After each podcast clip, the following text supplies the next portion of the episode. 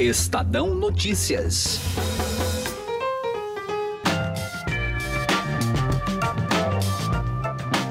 A discussão em torno da reforma da Previdência continua, mas já criou cicatrizes em algumas bancadas da Câmara dos Deputados. Parlamentares de oposição resolveram passar por cima da orientação dos partidos e votar a favor do texto base. PDT e PSB tiveram juntos 19 deputados que resolveram se rebelar. A legenda de Ciro Gomes promete punir os dissidentes.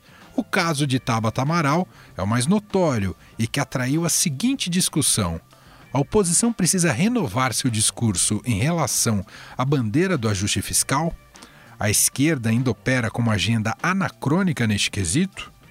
Eu sou Emanuel Bonfim e esse é o Estadão Notícias, que hoje discute os dilemas da oposição na reforma da Previdência, com a participação do editor de política do Estadão, Eduardo Catá, a editora do broadcast, Clarice Oliveira, e o analista político, Paulo Gama. Estadão Notícias. A XP Investimentos foi eleita a melhor assessoria de investimentos pelos paulistanos na pesquisa Datafolha. A assessoria está na essência e no DNA da XP, e esse importante reconhecimento reflete o compromisso em fazer os brasileiros investirem melhor por meio de uma assessoria especializada e transparente, que busca sempre os melhores investimentos de acordo com o perfil de cada cliente. Acesse xpi.com.br XP Investimentos, mudando para sempre seu jeito de investir. Estadão Notícias.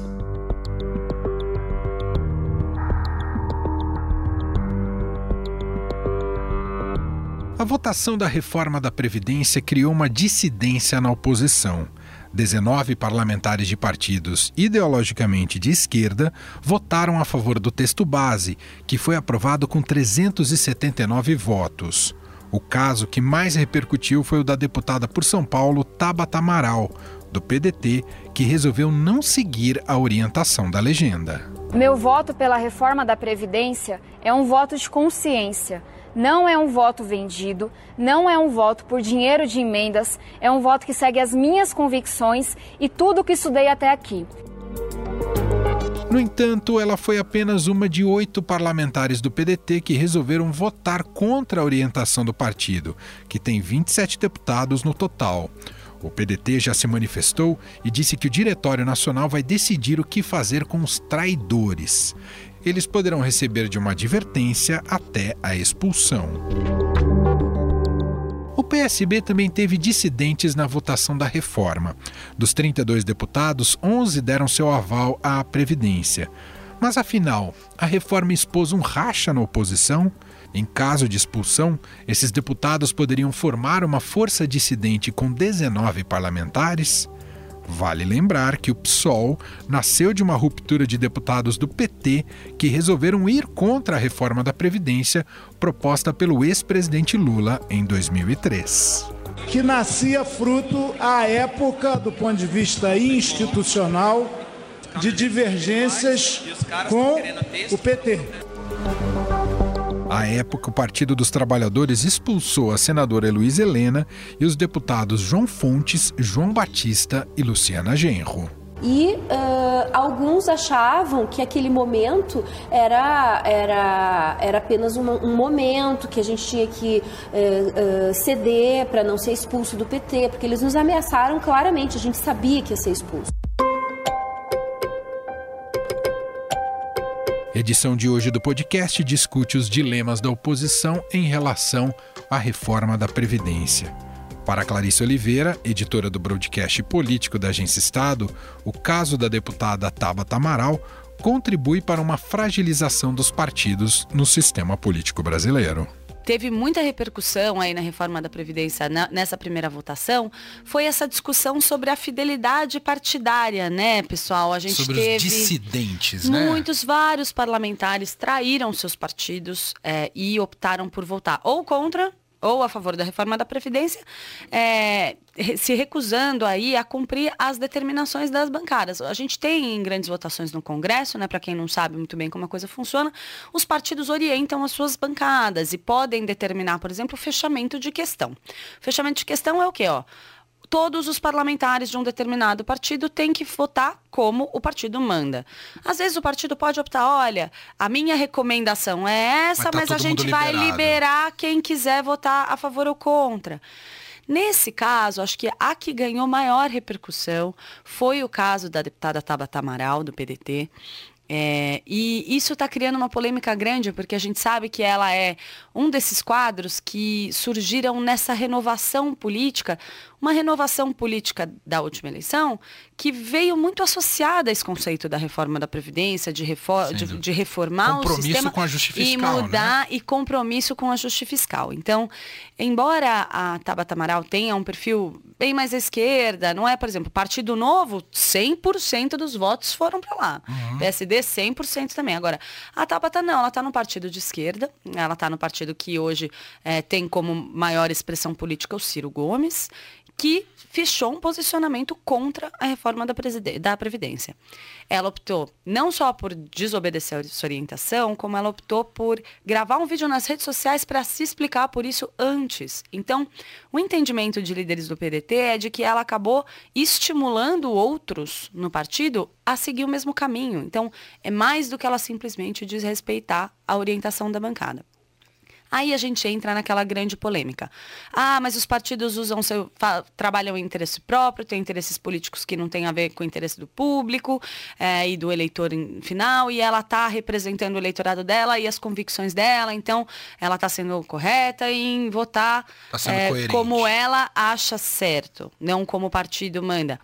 Mas aí a gente tem aquela outra discussão. Há um trabalho, é, há uma discussão muito grande no Brasil sobre a necessidade de fortalecer os partidos, é, de que o modelo de representação política do Brasil é, seja composto por partidos fortes, sólidos e que consigam unificar essa representação, né? E facilitar o diálogo das bases com o, o governo federal e o Congresso.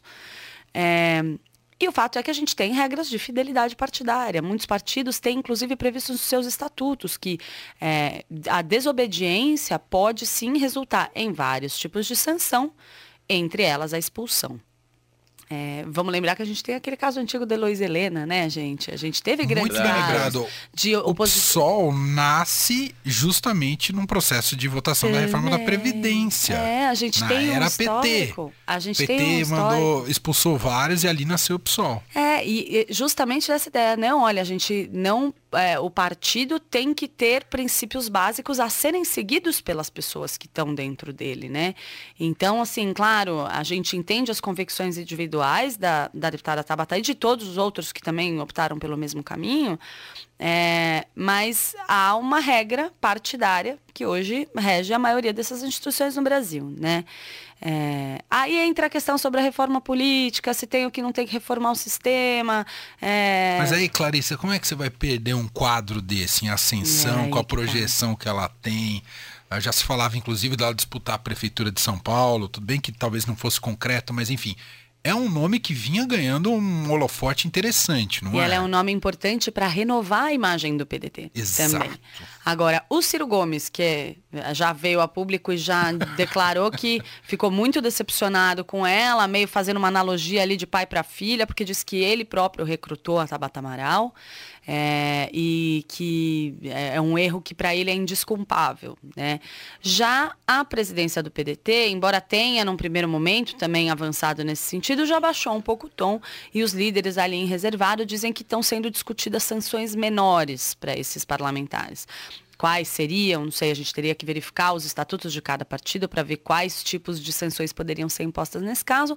Provavelmente deve ser aberto um processo disciplinar nos partidos para avaliar como lidar com essa questão. Agora, eu acho que ainda assim é, a reforma da Previdência é um tema muito polêmico. É, e os parlamentares têm muito receio de ter que pagar o preço dessa votação na próxima eleição, na hora de ter que dar satisfação para suas bases. Uhum.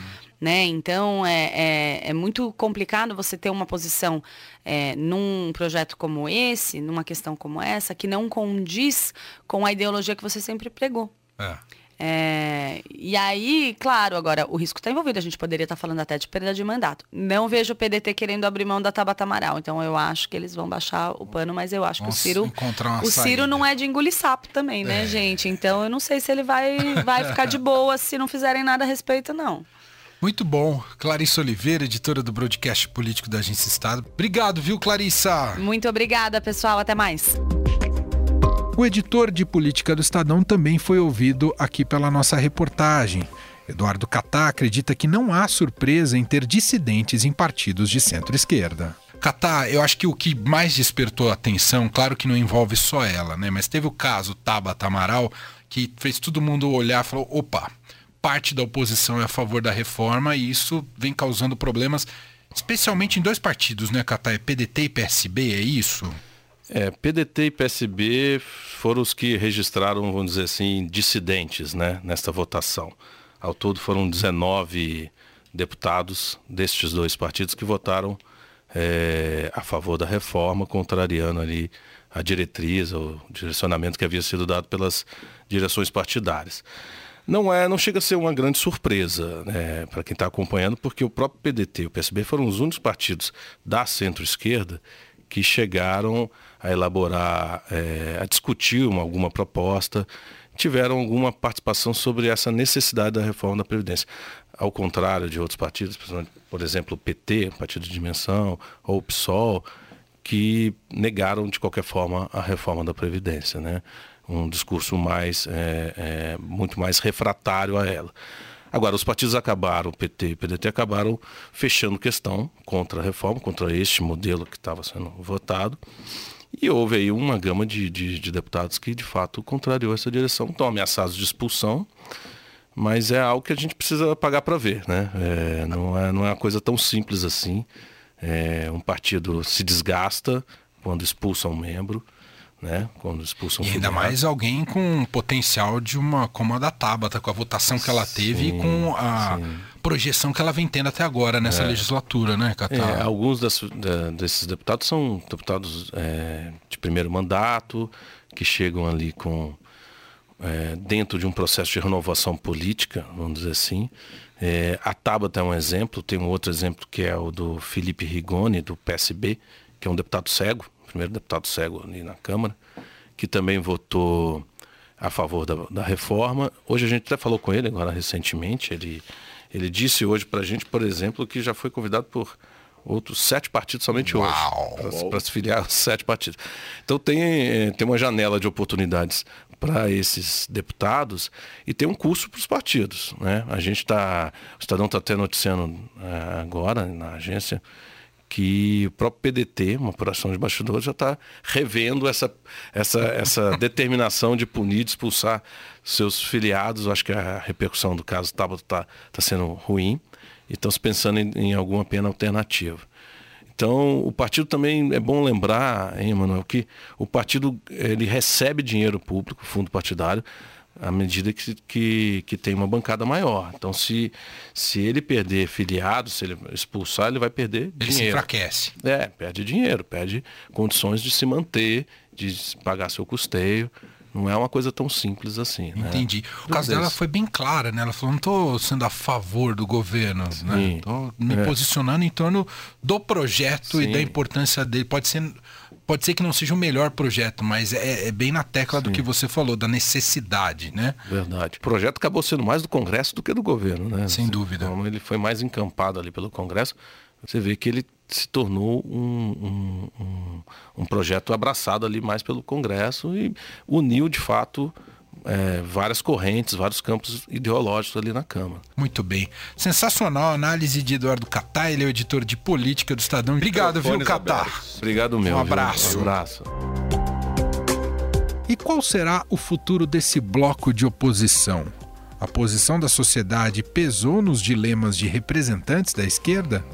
Conversamos sobre esses assuntos com o analista político da XP Investimentos, Paulo Gama. Não sei como você está avaliando, Paulo, e analisando qual é a leitura que você faz, mas a gente está diante de um fenômeno não sei se inédito, porque talvez outras pautas no Brasil chegaram também até essa virada de clima, mas a reforma da Previdência sempre foi uma agenda negativa. Não que ela tenha apoio majoritário da sociedade, mas ela nunca foi tão bem vista como neste momento. Isso impacta diretamente na, na, na, nas decisões e comportamentos do, dos políticos, né, Paulo? Com certeza. A gente aqui na XP, a gente conduziu pesquisa durante a campanha eleitoral e entrou aí nesse ano fazendo pesquisa também em parceria com o IPESP durante todo esse primeiro semestre. E aí a gente chegou a questionar sobre é, como a população via a necessidade de uma reforma e sempre houve uma consciência média elevada da necessidade da reforma. E recentemente, depois da publicação do texto e da publicação de Samuel, a gente questionou a população é, sobre concordar ou não com esse conteúdo. E a gente viu nos últimos dois meses, é, junho e, e julho, é, a população se dizendo até majoritariamente favorável à aprovação da reforma, parte concordando totalmente com ela e parte concordando é, é, parcialmente com a reforma. Mas houve de fato um movimento, acho que a gente vem de um debate longo, né? a gente debate reforma da Previdência de maneira enfática, desde que Michel Temer assumiu a Previdência, e você teve de fato uma, uma mudança é, de visão é, da população, reconhecendo de alguma maneira a necessidade. Os números da nossa última pesquisa é, mostram aí que 56% da população dizia concordar parcialmente ou totalmente com a reforma, e outros 39% diziam discordar da reforma, mesmo que alguns vissem necessidade. Os números foram, inclusive, confirmados aí, é, enfim, por outros institutos que publicaram suas pesquisas também um pouco depois, o Datafolha, inclusive, no início dessa semana. É, e aí, enfim, conversando com alguns deputados é, do PSB especificamente, alguns deles que no final acabaram votando contra a reforma, mas se queixavam um pouco de que nas páginas, quer dizer, nas redes sociais, já existia aí um movimento é, dos eleitores, principalmente é, do, desses deputados é, do Sudeste, de grandes regiões metropolitanas, é, de que nas páginas eles já passaram a ser criticados pelos próprios eleitores por conta da posição do partido de se opor à reforma. E acho que outro ponto, Emanuel, se uhum. você me permite continuar sem me estender muito, que até foi usado pela Tabata para justificar um pouco do voto dela, é, de que essa reforma foi abraçada pelo Congresso. Né? Acho que conseguiu se dar um pouco da ideia de que não era uma, uma proposta do governo Bolsonaro, mas que ela havia sido modificada, aperfeiçoada é, pelo próprio Congresso. A Tabata usa essa justificativa no vídeo que ela publicou é, para explicar o voto dela, que acho que faz um pouco de sentido, quer dizer, é, pelo trabalho dos partidos de centro, pelo trabalho é, do Rodrigo Maia assumindo a linha de frente da condução da reforma, acho que se conseguiu passar um pouco da imagem de que era uma reforma é, conduzida pelo parlamento, mais e menos é, uma reforma do governo Bolsonaro. É, então acho que isso justifica e ajuda também um pouco esses deputados de, do PDT e do PSB a ter se decidido quer dizer, votar a favor da reforma. Ô Paulo, para a gente concluir nossa análise aqui, esse é um caso dessa votação tão importante como da reforma da Previdência que coloca uma necessidade da esquerda, de partidos da esquerda, em sua agenda, em suas propostas, de remodular o discurso, sair um pouco do século XX, às vezes de uma mentalidade mais corporativista, estatizante, e de tentar encontrar novas narrativas diante das demandas e necessidades como essa de equilíbrio das contas públicas, que são tão necessárias e agora são abraçadas pela sociedade. A esquerda precisa encontrar seu prumo diante dessas demandas no contexto atual. Ela ficou um pouco velha, o discurso está anacrônico da esquerda, Paulo? Acho que a gente tem dois pontos aí interessantes, mano. O primeiro é que acho que, enfim, ao. acho que eles não vão tocar à frente aí a questão da expulsão é, dos deputados, que, enfim, significaria perder bancada, perder parcela aí de fundo partidário, acho que não vão levar à frente. Mas ao assumir esse discurso, quer dizer, a esquerda perde um pouco da oportunidade de mostrar que responsabilidade fiscal não é bandeira da direita. Quer dizer, poderia ter se mostrado é, nesse sentido aí fiscalmente é, responsável, mostrar que existe, ainda que se discuta, quer dizer, acho que existe liberdade aí para discutir qual reforma, é, pontos de um lado, pontos de outro, mas, enfim, acho que existia espaço aí para dizer que responsabilidade fiscal não era um, um, não é um ativo da direita, é um ativo, enfim, de quem, de quem defende aí a saúde das contas públicas é, do país.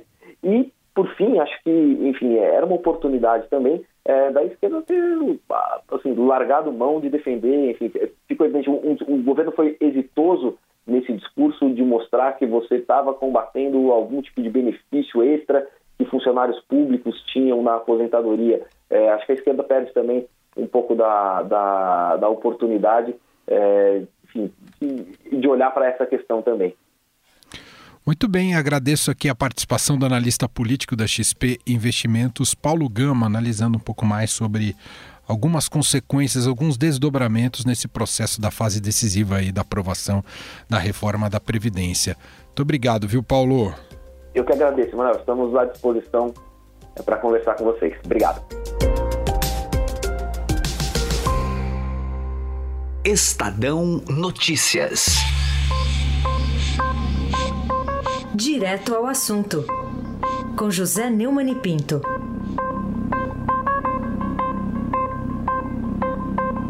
Não, o PSDB não se cansa de nos envergonhar. Atualmente, os paulistanos, tucanos, estão pressionando Écio Neves para pedir licença do partido para evitar que eles tenham de licenciá-lo à força, o que é uma piada. Mas agora apareceu uma piada de humor negro, que é um recado do ex-presidente Fernando Henrique Cardoso em defesa de Aécio e atacando duramente o Bruno Covas, que é o comandante do PSDB de São Paulo. Fernando Henrique escreveu o seguinte: o PSDB tem um estatuto e uma comissão de ética. Há que respeitá-los. Jogar filiados às feras, principalmente quem dele foi presidente, sem esperar a decisão da justiça, é oportunismo sem grandeza. Não redime erros cometidos, nem devolve confiança. É bom lembrar que Aécio Neves foi a maior esperança do Brasil quando todo mundo achava que ele podia enfrentar a Dilma, ganhar e tirar o PT da presidência, do governo e do desastre que o PT fez. Só que ele traiu todos, traiu 50 milhões de brasileiros que votaram nele e foi pilhado cobrando propina para fazer uma posição de francaria da qual faz parte Fernando Henrique, quando diz, por exemplo, que Zé Disseu não é um bandido, quando defende a, a liberdade, o Lula livre e quando ataca a reforma da Previdência, talvez porque ele tenha tentado fazer e tenha fracassado. O PSDB é uma vergonha há muito tempo. Eduardo Azeredo, que foi governador de Minas, sujou o nome do pai e fundou o, o mensalão que o PT imitou e disso resultou a ação penal 470 no Supremo e condenações generalizadas. O Fernando Henrique faz questão diariamente de sujar a própria biografia, que já não era muito limpa. Por isso que mal pode andar na rua. E o PSDB teve 4%, será que ele esquece disso? 4% para presidente da República. O ex-governador de São Paulo, Geraldo Alckmin, teve isso. E eles não, não criam vergonha na cara nem diante dessas evidências. José Neumann e Pinto, direto ao assunto.